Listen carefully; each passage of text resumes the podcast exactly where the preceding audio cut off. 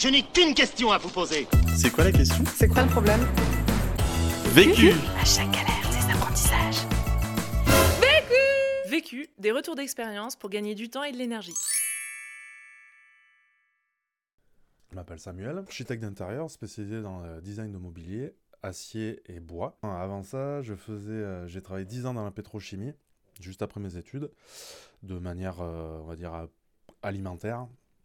Et au bout de 10 ans, euh, il a fallu que je, trouve euh, autre chose à faire dans la, dynamique que ce que, je, respecte en fait au quotidien et euh, j'ai lancé mon entreprise de mobilier éco-responsable. Alors mon entreprise s'appelle Atelier Temps Libre et la fabrication des skates s'appelle Plan 7. Alors Plan 7, euh, c'est arrivé suite à un petit pari défi d'un collègue qui est skater de me demander de fabriquer des skateboards avec un outil que j'ai de famille, une presse hydraulique que mon grand-père avait fabriquée dans les années 60-70, je crois, de souvenir. Et euh, la contrainte que j'ai apportée, moi, et la grosse problématique qu'il fallait avoir, c'était euh, trouver du bois local. La question. Comment passer de l'idée à l'objet en respectant son éthique? J'avais aucune connaissance en skate parce que je suis pas du tout skateur d'origine. Et aujourd'hui, ben, ça fait, euh, depuis 2018, ça fait trois ans, je suis dans ma troisième année de fabrication de skateboard. Du coup, ma planche est éco-responsable, fabriquée en bois local, en châtaignier, hêtre, frêne ou chêne de temps en temps. Et en respectant toute mon éthique d'origine, c'est-à-dire ben, la colle est à l'eau, euh, le vernis est à l'eau, tout, euh, tout éco-responsable. Plan 7 a été créé euh, en novembre 2018. La vente sont, ont été lancées en novembre 2018 aussi et j'ai vendu mes premières planches pour Noël 2018. Et j'en vends en fait tous les mois à peu près euh, 4-5, 4-5 modèles personnalisés. Et alors la part que représente Plan 7 par rapport à mon activité de mobilier, on va dire que c'est 20% d'activité par rapport à ma fabrication de meubles en sachant que c'est une activité que j'ai fait euh, volontairement de 20%. Je, je, ne veux pas l'augmenter. Dans cette manière de fabriquer entièrement, parce que je fais tout main, c'est tout moi qui fais les feuilles de bois, qui fait la colle, le vernis, la peinture, le dessin. En France, je suis, mon avis, le seul à le faire. C'est une euh, fierté personnelle, même si je le montre pas trop. C'est prise de voir que ça marche comme ça encore depuis le début. Premier apprentissage. Apprendre à travailler de manière autodidacte. En France, déjà, il n'y a pas d'école de fabrication de skate, il n'y a pas de BEP, il n'y a pas de CAP. Prendre tout de manière autodidacte. Le skate, ça a été ça. J'ai tout appris tout seul, j'ai euh, tout façonné tout seul. Et j'ai appris de mes erreurs et après, j'ai grandi suite à ça. Alors, le bois local, au début, ça a été un peu compliqué, je le cache pas, euh, parce que c'est du plaquage. Et euh, feuilles de plaquage en France, maintenant, ça ne s'utilise plus tellement. Donc, j'avais trouvé une boîte sur Lyon qui, qui fabriquait ça, mais qui me garantissait pas le stock. Parce que j'étais trop petit, forcément, moi, j'en commandais pas beaucoup. Et c'est vite euh, mis dans ma tête de fabriquer mon propre plaquage, mes propres feuilles de bois pour être autonome complètement. Alors là, pareil, ça a été de manière autodidacte parce que je crois pas connaître des gens qui fabriquent son plaquage, à part des ébénistes, mais c'est pas pas des grosses quantités.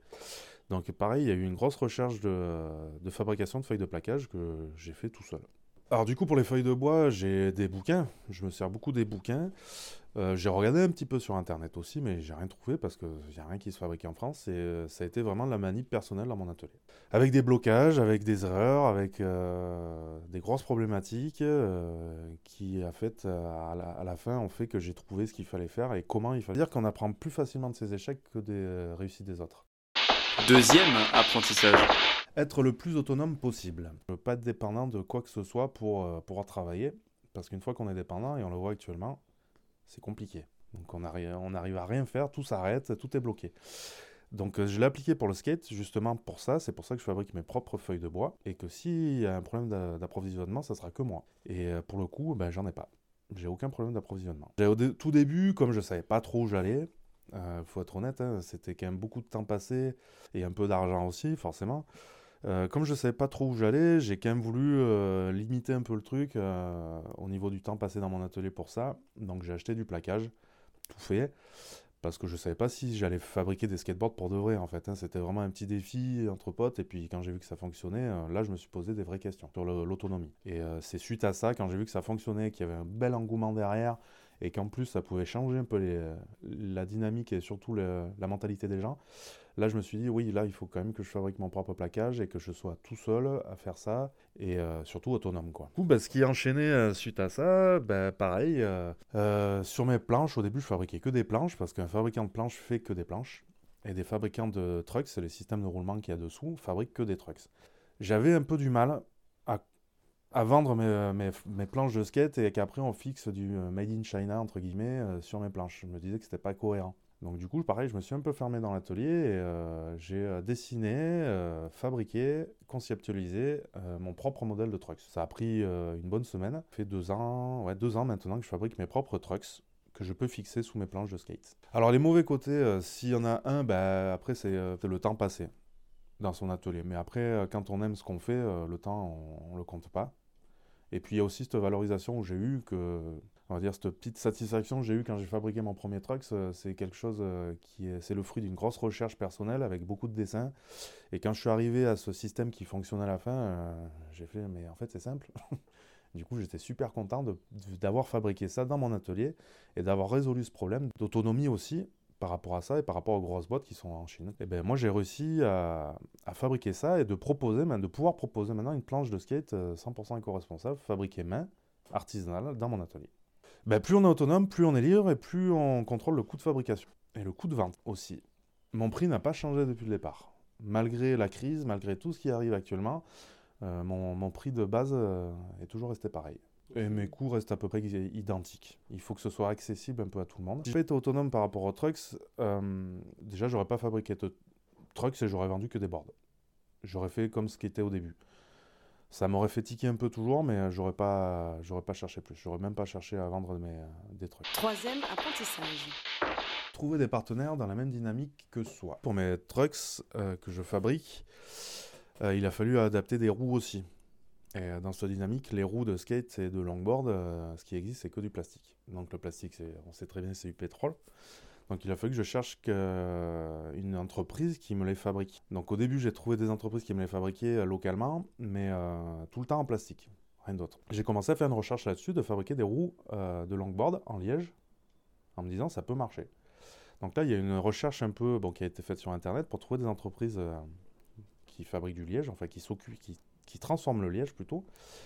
Donc j'ai trouvé trois entreprises et il y en a une qui a répondu à mes attentes, euh, une entreprise familiale dans la même éthique que moi. Un mois après ça, euh, ils m'ont envoyé le premier prototype de roue en liège que j'ai validé. Les autres n'étaient pas tellement dans la même éthique que moi parce que c'était des grosses entreprises et euh, qui ne fournissaient pas forcément les autres petites entreprises.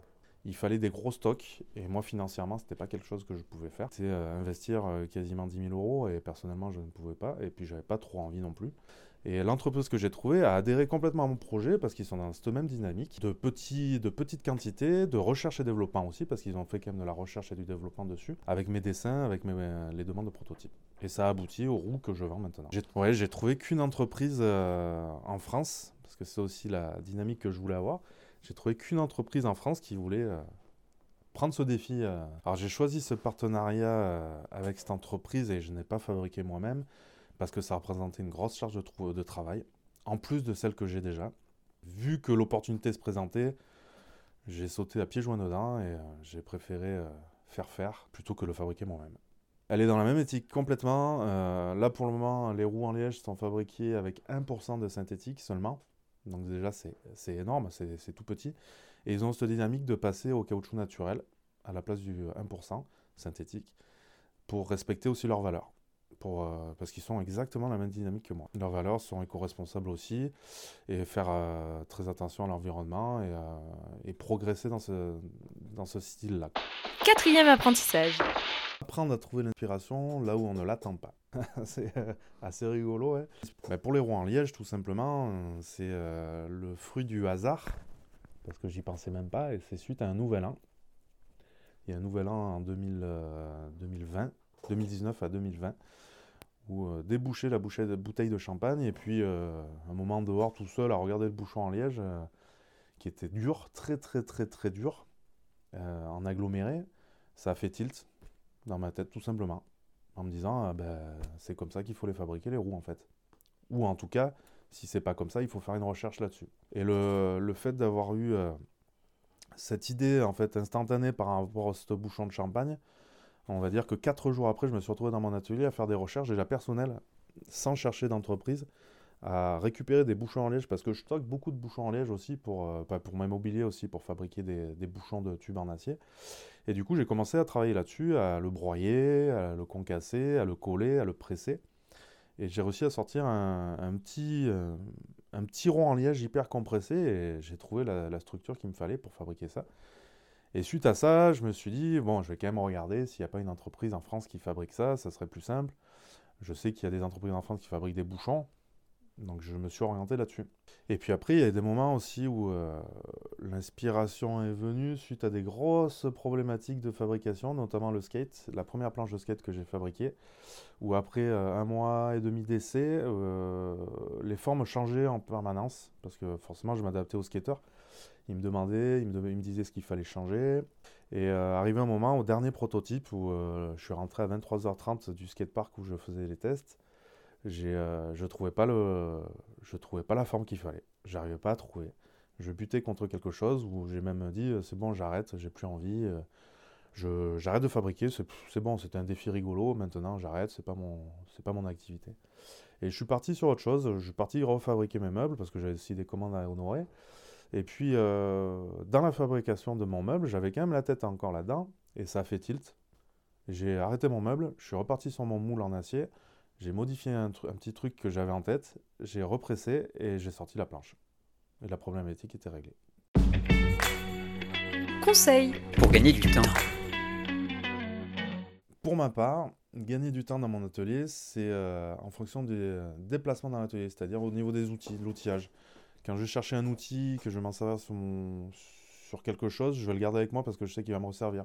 Ou si je retourne à un endroit où je vais chercher un autre outil, je vais ramener un outil qui ne me sert plus. Tout simplement. Voilà. C'est un travail dans, la, dans le déplacement de l'atelier qui me fait perdre le moins de temps possible. Conseil pour gagner de l'énergie. Et ben l'énergie, moi j'appuie déjà dans mon atelier en arrivant et puis surtout en écoutant de la musique. J'ai de la musique à fond toute la journée dans mon atelier. Et euh, c'est ce qui me fait euh, rester attentif à la fabrication de mon, d'un meuble ou d'un skateboard. C'est que j'arrive pas, déco- je décolle pas. Du coup, je reste sur le- l'activité que je suis en train de faire. L'autre question Depuis le début, je veux développer une marque textile par rapport au skateboard. Et une grosse question qui que je me pose, c'est trouver le bon fournisseur qui respectera mon éthique complète. Vu, Vécu. vaincu. Pour plus de vécu, clique vécu.org. Je voulais te dire, euh, tu sais, on, on a tous euh, nos petits problèmes. Vécu. Buy ticket for change. Ce podcast a été réalisé par David Lapierre, un passionné de rencontres qui souhaite devenir podcasteur et est aussi famille d'accueil. Il lancera d'ailleurs prochainement le podcast Le Kid pour montrer les différents regards d'un juge, psychologue, éducateur ou encore famille d'accueil sur un même enfant accueilli.